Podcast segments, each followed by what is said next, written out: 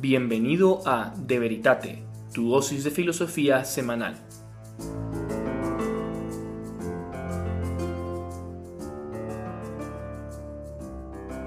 Bienvenidos a otro episodio de De Veritate, tu podcast semanal de filosofía.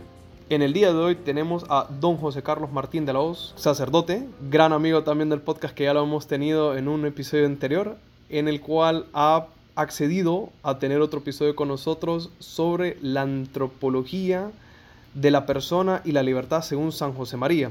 Así que, sin nada más que decir, por favor, don José Carlos, bienvenido otra vez a este podcast. ¿Cómo ha estado? ¿Cómo estuvo su viaje?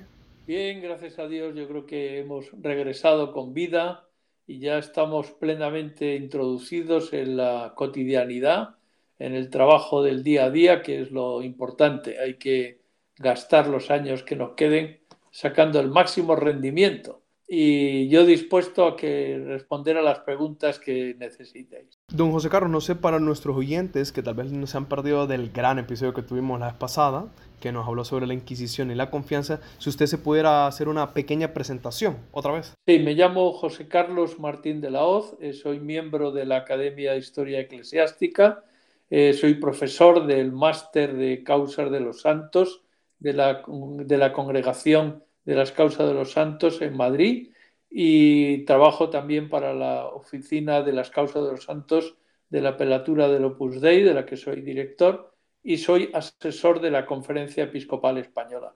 En esta ocasión, eh, precisamente porque hablamos de la espiritualidad del fundador del Opus Dei y de su antropología, quizás el título más adecuado sea el de Academia de Historia Eclesiástica, porque llevo muchos años estudiando los orígenes del Opus Dei y su desarrollo. La verdad me sorprende porque es todo un gran currículo que usted tiene y especialmente un gran conocedor de la historia de la iglesia y de la vida de San José María. Y yo sé que porque el tiempo es corto, a mí me encantaría tener un día usted con una tertulia de unas dos horas para poder hablar de temas más profundos, ¿no? Y además compartir unas buenas copas con usted. Pero espero que cuando esté en España poder hacerlo, ¿no?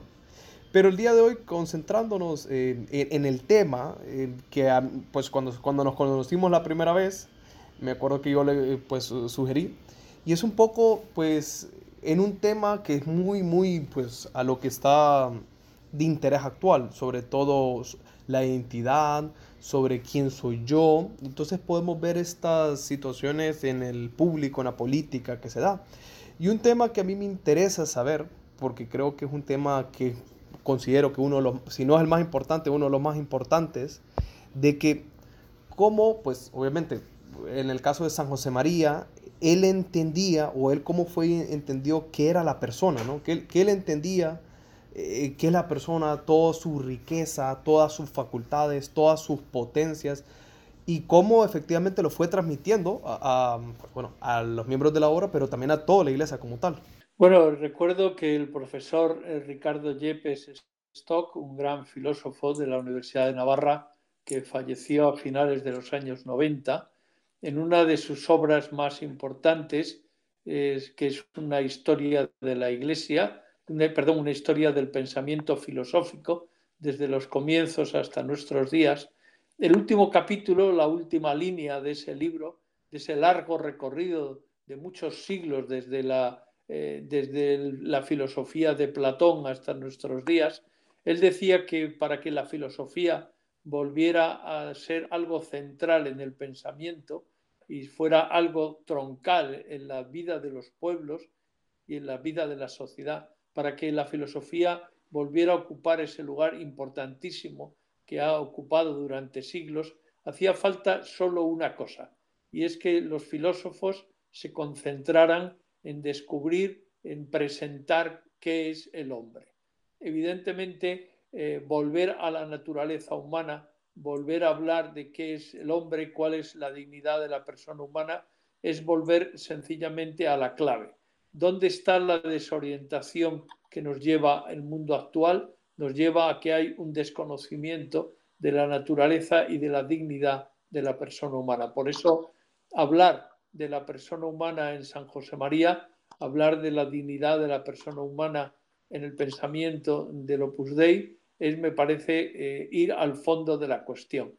Si el Opus Dei eh, ha sido querido por Dios para trabajar en el subsuelo de la iglesia, en el fondo de las almas, como en el humus a partir del cual van a crecer tantos árboles y tantos frutos en la iglesia, para poder sacar adelante al hombre y poder desarrollar la sociedad, hace falta que volvamos al concepto clave, que es la dignidad de la persona humana. Por eso, preguntarnos qué decía San José María al, respecto me parece absolutamente clave. Más que todo mi pregunta es cómo él lo vivió, yo creo que tal vez porque San José María no fue, digamos, un gran filósofo, no se distinguió por eso, aunque pudo haberlo sido, porque tenía todas las facultades, todas las potencias para hacerlo. Pero cómo él lo vivió y cómo la gente que lo rodeaba lo entendía, pues, o sea, y le pregunto esto porque usted vivió con él, entonces usted vivió cómo él comprendía estas nociones, cómo, al, por la manera como los trataba, por la manera como lo vivía. Entonces, eso sí sería interesante que usted nos pudiera decir tal vez unas vivencias reales que él tenía en coherencia de la idea, de, la noción de la persona que él tenía en mente. Bueno, en realidad eh, San José María fue un gran filósofo del, hombre eh, y desarrolló una amplísima e interesantísima eh, trama filosófica y cultural sobre el hombre y su dignidad, porque sencillamente Dios le hizo ver que la clave del espíritu del Opus Dei ese es la filiación divina. Por eso, para San José María, el hombre eh, es, goza de una dignidad y una eh, categoría enormes, porque sencillamente el hombre es el hombre y todo hombre es imagen y semejanza de Dios.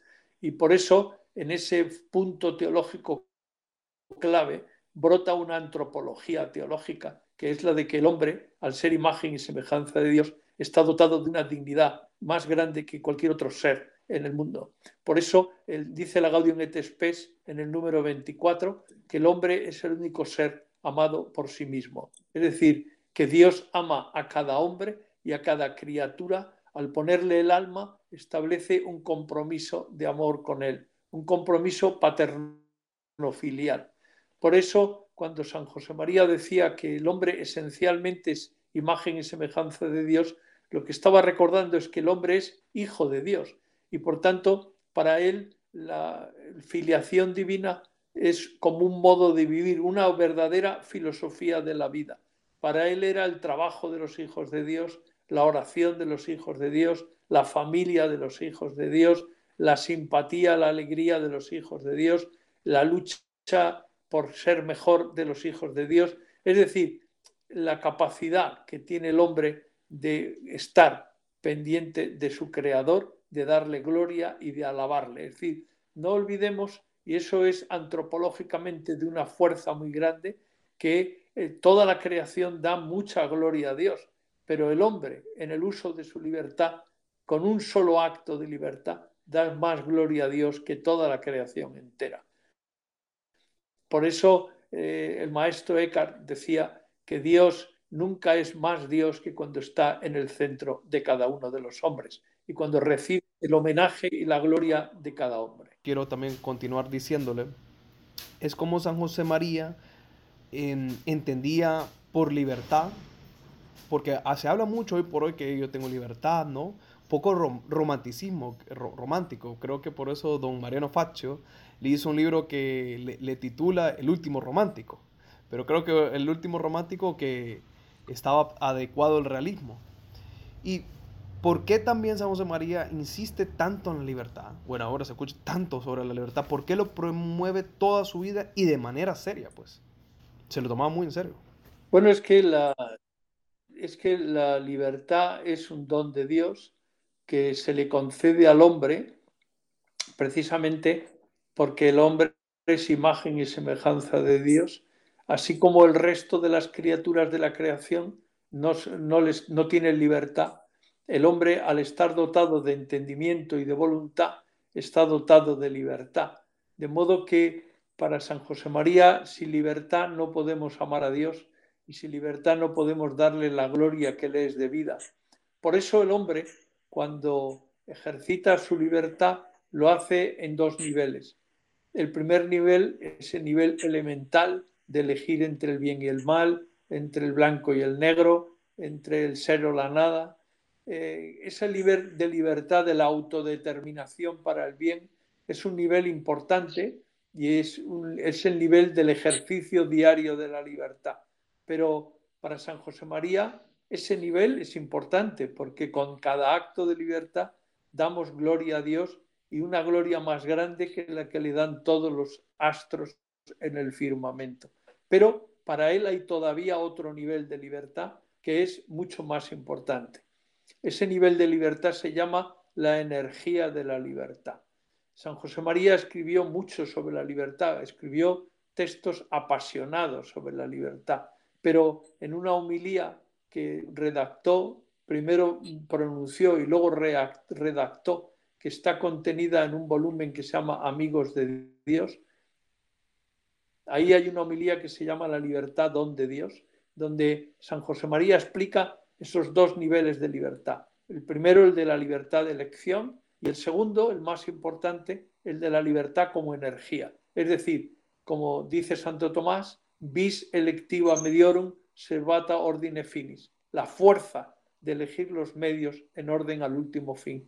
Por eso, el acto más grande de libertad para San José María es el acto de entrega a Dios, con todas sus consecuencias. Igual que se cerraba la venta de un campo, de una vaca, de un caballo, es decir, se entregaba la vida, porque con un apretón de manos se estaba poniendo toda la energía de la libertad.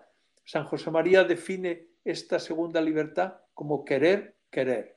En la medida en que el hombre todos los días pone su querer, querer, pone la energía de la libertad, en ese momento Dios puede hacer de él algo muy grande. Dios puede construir con él, con ese instrumento, grandes obras en favor de los hombres. Creo que con José Carlos es un tema que no estaba preparado, pero creo que sí es importante, pues ya estando usted aquí, de comentarlo, porque si no, yo creo que mucha gente me va a decir, te faltó este tema, o sea, un poco molestar, y es muy cierto, pues. Y lo comento, es sobre el tema de la facultad, ya lo había mencionado, que el más grande es el, el, el amor y después sigue la libertad. Y en el amor a mí me sorprendía un día que estaba viendo una tertulia de no, un psiquiatra, que yo sé que es poliano, y hablaba de que él ya era mayor, o sea, hace cuatro años fue esa tertulia, de que él deseaba que alguien hablara sobre el enamoramiento, pero según Polo. Entonces me quedé pensando una cuestión. una vez la tertulia dura como tal vez 40 minutos. Y creo que ahí me di cuenta algo de lo que usted comentó cuando usted dijo de que a veces lo que nos pasa es que caemos en un, en hiperrealismo, ¿no?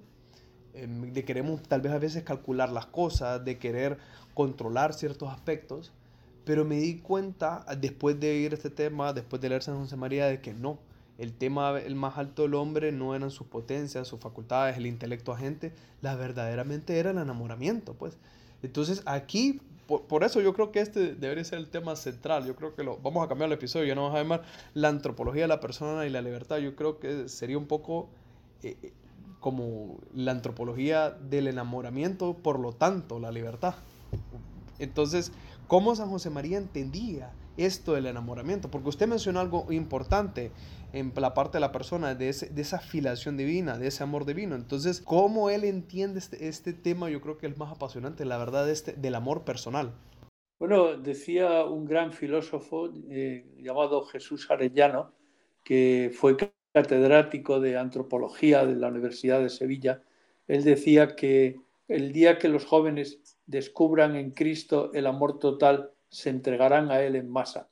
Es verdad que eh, el, hombre, el hombre joven es el hombre que tiene mayor capacidad de ilusión, mayor capacidad de donación, porque es el hombre que tiene más pasión y tiene una libertad más ágil, no está eh, mediatizado por la experiencia, sino que tiene como esa pureza de la donación completa. Es verdad que cuando uno descubre que Dios le ama profundamente, de que Dios ha entregado hasta la última gota de la sangre por él, en ese momento el hombre se siente removido y se siente deseoso de corresponder a un amor tan total con un amor total. Por eso, cuando se pone la energía de la libertad en juego y se le estrecha la mano, esa mano con la que Dios nos invita nosotros estrechamos esa mano y el apretón de manos es la fuerza que Dios impulsa y mete de amor en nuestro corazón. Es decir, que corresponder, amar a Jesucristo significa corresponder al amor que Jesucristo nos da cada día. En ese sentido, el hombre se realiza como persona. No nos olvidemos que el hombre, como es imagen y semejanza de Dios, el hombre es relación. Igual que en Dios lo que hay es relaciones subsistentes, la relación subsistente paternidad, la relación subsistente filiación y la relación subsistente amor, el hombre, porque es imagen y semejanza de Dios, y esto es antropología teológica, el hombre es relación con Dios y con los demás. En ese sentido, la, mejor relación, la relación más profunda, es la relación del amor, donde uno se entrega completamente al otro. Esto solo se puede hacer plenamente con Jesucristo, porque nosotros somos hijos en el Hijo, como bien dejó escrito Monseñor Ocari. Pues la verdad le agradezco ese último punto que aclaró que se sale un poco de lo que está un poco planificado. Y continuando un poco la, de, de la plática, pues obviamente San José María tuvo que haber tenido grandes eh, maestros para poder haber desarrollado ciertas nociones altas, tanto teológicas como filosóficas. Entonces, a, mí me gustaría pues saber, porque tal vez esa parte yo no la he leído, es cómo San José María se apoya eh, desde una manera pues tanto filosófica pero también teológica en los padres y doctores de la iglesia. O sea, cómo él, porque la verdad, cómo él se, se apalanca, yo creo que sería la palabra, en, todo esto que han descubierto, ¿no? Y él, pues, lo hace vida, pues, en el Opus Dei. Bueno, cuando falleció San José María, entre los papeles que él había dejado para que abriera su sucesor, papeles de tipo personal, que evidentemente no iba a airear en su propia vida, pero que dejaba al discernimiento de su sucesor el que se eh, pudieran conocer. Eh, uno de los, de los documentos que apareció fue una relación que venía titulada Textos del Evangelio repetidamente meditados. Efectivamente, eh, San José María era un hombre que su vida de oración estaba transida de muchos textos de la Escritura. Él nos animó a vivir el Evangelio como un personaje más, a interaccionar, a meterse dentro de la escena como uno más y a poder vivir como si estuviéramos allí. Cuando uno lleva haciendo eso toda la vida y lleva enseñando a hacer eso toda la vida, las enseñanzas antropológicas que van brotando en su vida de oración y en su propia predicación, donde es el mismo Dios el que no solo habla, sino que también desarrolla nuestros propios pensamientos, eh, no es de extrañar que la filiación divina y la antropología teológica de San, de San José María tengan una profunda raigambre evangélica. Pero además, si se lee con detenimiento los libros que nos dejó escrito, las cartas que se están publicando, acaba de salir una edición popular de las cartas tamaño bolsillo y pronto aparecerá el tercer volumen de cartas y después vendrán los volúmenes con las instrucciones que dejó escrita para personas del Opus Dei, pero que lógicamente con adecuadas notas a pie de página podrán ser leídas por el gran público. Es decir, cuando tengamos el conjunto de las obras de San José María, eh, podríamos elaborar un papel que dijera textos de los padres de la Iglesia repetidamente meditados. Es decir, que San José María eh, brotó su conocimiento de la antropología cristiana del Evangelio, de la meditación del Evangelio y también de la meditación de los padres de la Iglesia y del magisterio de la Iglesia. De modo que la tradición oral y la tradición escrita juntas en el magisterio de la Iglesia constituyen la clave para poder entender de dónde procede esa riquísima antropología teológica de San José María, que le hacen un hombre verdaderamente, como decía Juan Pablo II, experto en humanidad y conocedor del corazón del hombre de hoy. Sinceramente, esas últimas partes, la verdad, sí me sorprende, porque son cosas de lo que usted menciona de que se repite mucho, pero mm, desconocía que eso era profundas meditaciones repetidas sobre los mismos textos. Es, es un poco, creo que volver a lo mismo y profundizar en lo mismo. O sea, me sorprende una cuestión de esa profunda humildad que se puede ver que tenía, no solo que él era inteligente, sino como que volver a andar en lo mismo, volver a andar para poder acertar. Yo creo que es una virtud muy grande de poder imitar de San José María.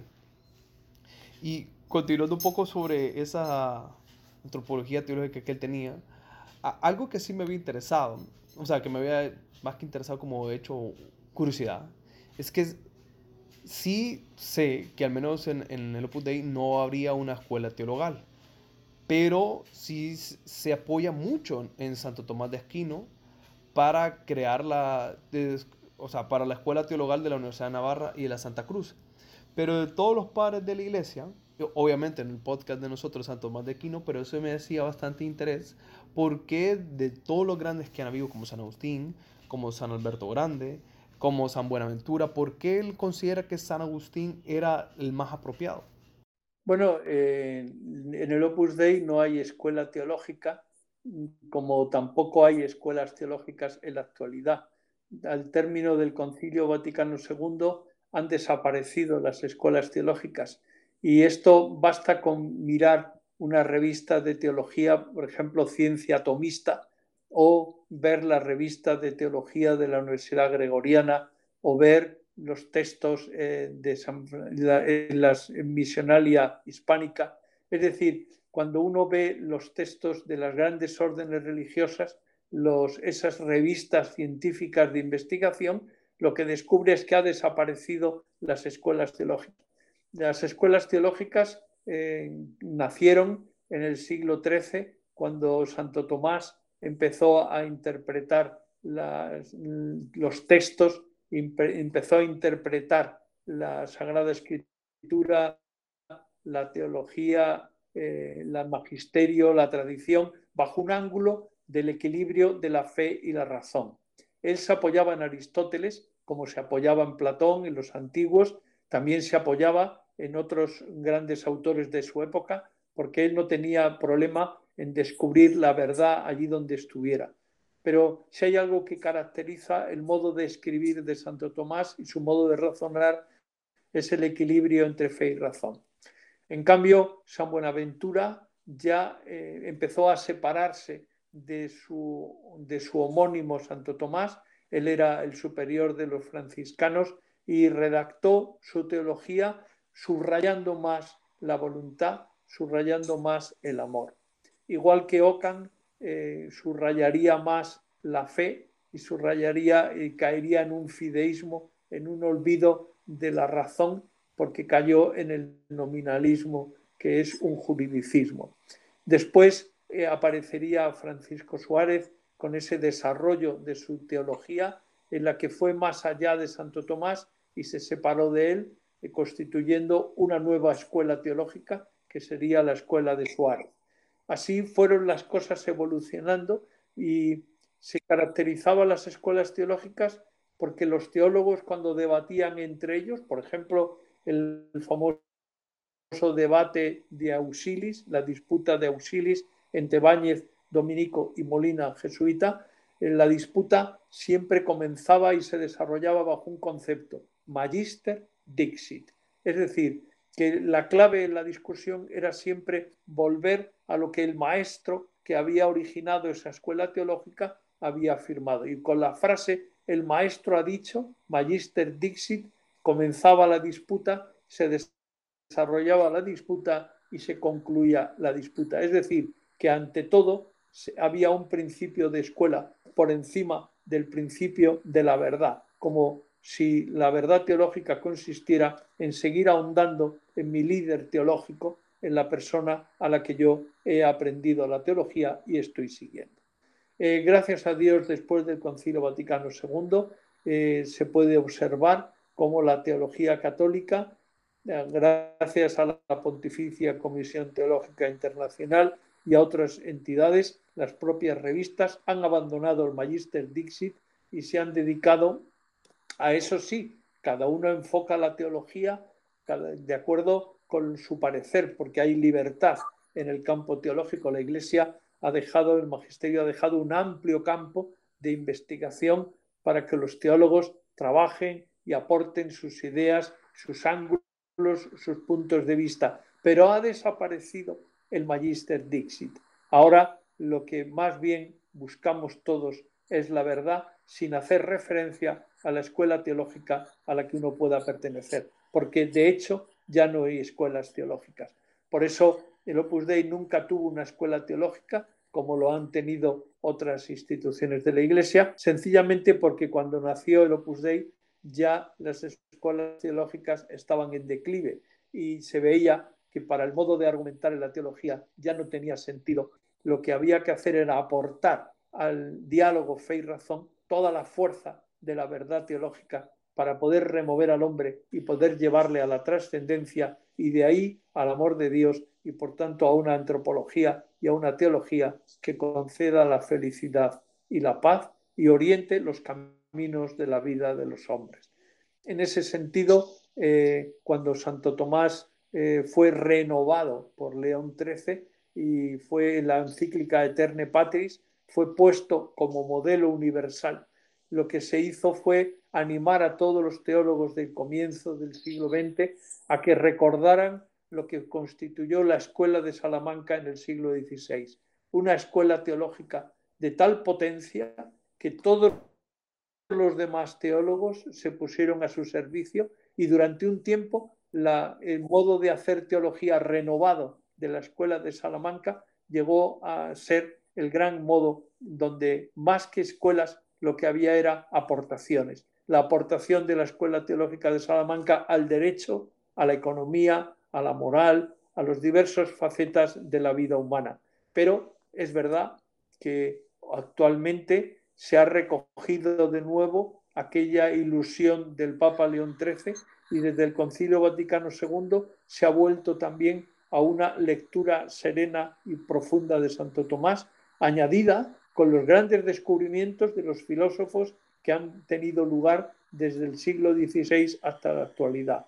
De modo que hoy día basta con leer a Ratzinger, basta con leer a Benedicto XVI para descubrir cómo en él se fundan todas las corrientes teológicas. El Benedicto XVI puede citar eh, a Santo Tomás, a San Agustín, a San Buenaventura, a cualquier autor que en ese momento le parezca que aporta luces en el desarrollo de la teología que hoy día necesita el hombre. Porque si no hay un conocimiento teológico profundo, si no hay una formación teológica profunda, no podemos perseverar ni en la vida política ni en la vida económica. Es decir, el hombre necesita claridad de ideas, no solo claridad de ideas filosóficas, sino también claridad de ideas teológicas. Y esta es una de las más importantes. Dios es misericordioso y lo que busca es la conversión del hombre para que se salve.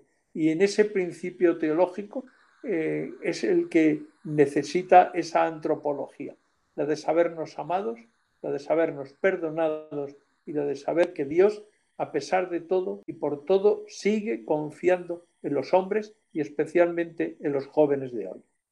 Pues yo creo que le agradezco mucho el aspecto importante que tiene sobre la teología que he hecho hincapié, ya que yo creo que un gran problema a veces en, en las ciencias sociales y en las ciencias humanas es ese olvido deliberado que hace tenido de Dios o como un olvido, tal vez no olvido, sería la palabra, sino como alejamiento. Y la importancia que usted hace no se puede avanzar si no se hace esa profundización teológica. Yo creo que primero le agradezco por hacer ese punto, porque ya al menos da un referente hacia dónde uno puede, debe y, y dirigirse. Y pues ya yendo en, en los últimos preguntas, ¿no? Porque obviamente el podcast es un poco el tema de Santo Tomás de Aquino. Y sí me gustaría saber un poco en qué otros aspectos Santo Tomás de Aquino pues ayudó o influyó a San José María em, para que él pudiera crear y promulgar el Opus Dei. Cómo él, al, ver a Santo Tomás, él vio em, que podía tomarlo como un camino. No. Bueno, eh, Santo Tomás es propuesto desde la encíclica Eterne Patris de León XIII como modelo eh, para todas las instituciones de la Iglesia y para todas las universidades católicas y todos los seminarios y todos los lugares donde se profundice tanto en la teología como en la filosofía, como también en las ciencias sociales. De hecho, Santo Tomás sigue siendo un referente para todo. Eh, acabo de leer un libro de una de las más importantes eh, filósofas feminidad de Verona, que ha publicado un libro maravilloso sobre la inclinación, donde intenta explicar cómo la inclinación femenina hacia el niño, hacia el hombre, hacia el mundo, es muy importante porque muestra cómo Dios ha entregado el mundo a la mujer. Eh, si uno lee ese libro, se da cuenta que el capítulo más luminoso de ese libro, eh, donde compone el libro buscando los grandes pensadores de toda la historia, el mejor capítulo y el más importante es el que dedica a la comparación de San Agustín con Santo Tomás al hablar de inclinación. Por eso mm, ha sido y será siempre un punto de referencia para todos los pensadores, también para San José María, ver eh, qué decía San Agustín y qué decía Santo Tomás a la hora de eh, exponer una aplicación del espíritu del Opus Dei a las realidades corrientes. Y es muy interesante cuando uno lee los libros de San José María, si se ven las notas a pie de página, se verá que los dos teólogos más citados son San Agustín y Santo Tomás. ¿Por qué? Porque los dos lo que tienen muy claro es la llamada universal a la santidad. San Agustín es el gran autor del sermón más importante que hay en toda la antigüedad y hasta nuestros días, que es el Sermón de la Montaña. Para San Agustín es claro que todos los hombres de toda clase y condición están llamados a vivir el sermón de las bienaventuranzas que es el camino de la santidad. Cuando Santo Tomás toma entre sus manos el sermón de San Agustín de las bienaventuranzas, lo que hace es avanzar un paso más y explicar algo muy sencillo, que la felicidad consiste en la fidelidad. Por tanto, para ser santos, lo que debemos ser es muy felices en la vida, para luego ser muy felices en la otra. Y la única y verdadera felicidad lo que aquieta el corazón del ser humano es el amor total que Jesucristo nos ha dado muriendo en la cruz por cada uno de nosotros. Por eso, mm, para Santo Tomás, para San Agustín, el camino de la santidad no tiene, no, no, hay gap, no hay distinciones. Todos estamos llamados a la felicidad. Es cuestión de corresponder a la gracia de Dios. Le agradezco mucho, la verdad, esta respuesta que nos ha dado y muy luminosa, la verdad, de cómo efectivamente ambos santos, grandes doctores de la iglesia, han aportado a la santidad del mundo y que efectivamente ser santos en medio del mundo. Y el, la fidelidad, que era un tema que usted comentaba cuando estaba aquí en Honduras, del de ser fiel. Y, el de ser fieles, usted decía una frase que sí me recuerdo la primera parte, que era, no se trata de aguantar, sino que se trata de Felicidad es la íntima convicción de estar haciendo lo que Dios nos pide. Yo creo que si usted lo permite, yo lo voy a poner en una frase en Instagram de usted, porque creo que es importante decirle esto a las personas, o sea, de, de, qué va realmente la, la, felicidad. Y pues le agradezco mucho. Y una última pregunta para ir ya acabando, porque yo sé que usted tiene otras labores que atender, era de que el futuro, especialmente del estudio de estos temas, de la persona, la libertad, el enamoramiento, porque el olvido de estas ha causado bastantes atrocidades y está causando bastantes atrocidades. Entonces, ¿qué, en cierta manera, cuál es el futuro un poco de ir estudiando estas ciencias para que los, mis amigos, sus amigos, la gente alrededor de nuestro se vaya dando cuenta de estas realidades o, otra vez, ¿no? Porque hay que volverlo a dar, dar a conocer otra vez. Y realmente sean felices. porque claramente vivimos en, en una situación en el tiempo de donde estas nociones se han olvidado y ha traído mucha tristeza. Entonces, ¿qué propondría usted a los que efectivamente queremos avanzar en estas ciencias? Bueno, yo creo que lo, lo que importa es la coherencia entre fe y vida. ¿no? Eh, todos, los días, eh, todos los días hacemos examen de conciencia para comprobar cómo estamos inculturizando el mensaje del Evangelio, cómo lo estamos haciendo vida de nuestra vida. Es importante no dejar de hacer, examen y también cuando nuestros amigos nos corrijan y nos hagan ver nuestras incoherencias, nos, digan que no hemos sido coherentes en esto o en aquello, hay que agradecerlo porque eh, una vez que uno ha recibido el tesoro de la revelación, ya solo puede hacer dos cosas, ser feliz incorporando esa revelación a la vida o ser un desgraciado viviendo eh, ignorante de esa revelación. Lo que pasa es que eh, Dios quiere que seamos muy felices y va a estar siempre buscando que recomencemos, que volvamos otra vez a replantearnos las cosas con renovada ilusión. Es decir, que se trata de comenzar y recomenzar en volver a ser felices, en volver a mirar a Jesucristo a los ojos y volver a decirle, eh, te sigo y te seguiré hasta el final de mi vida. Pues agradezco mucho su aportación, don José Carlos, su tiempo para contestar estas inquietudes, estos temas. La verdad, yo disfruto sus tertulias con usted.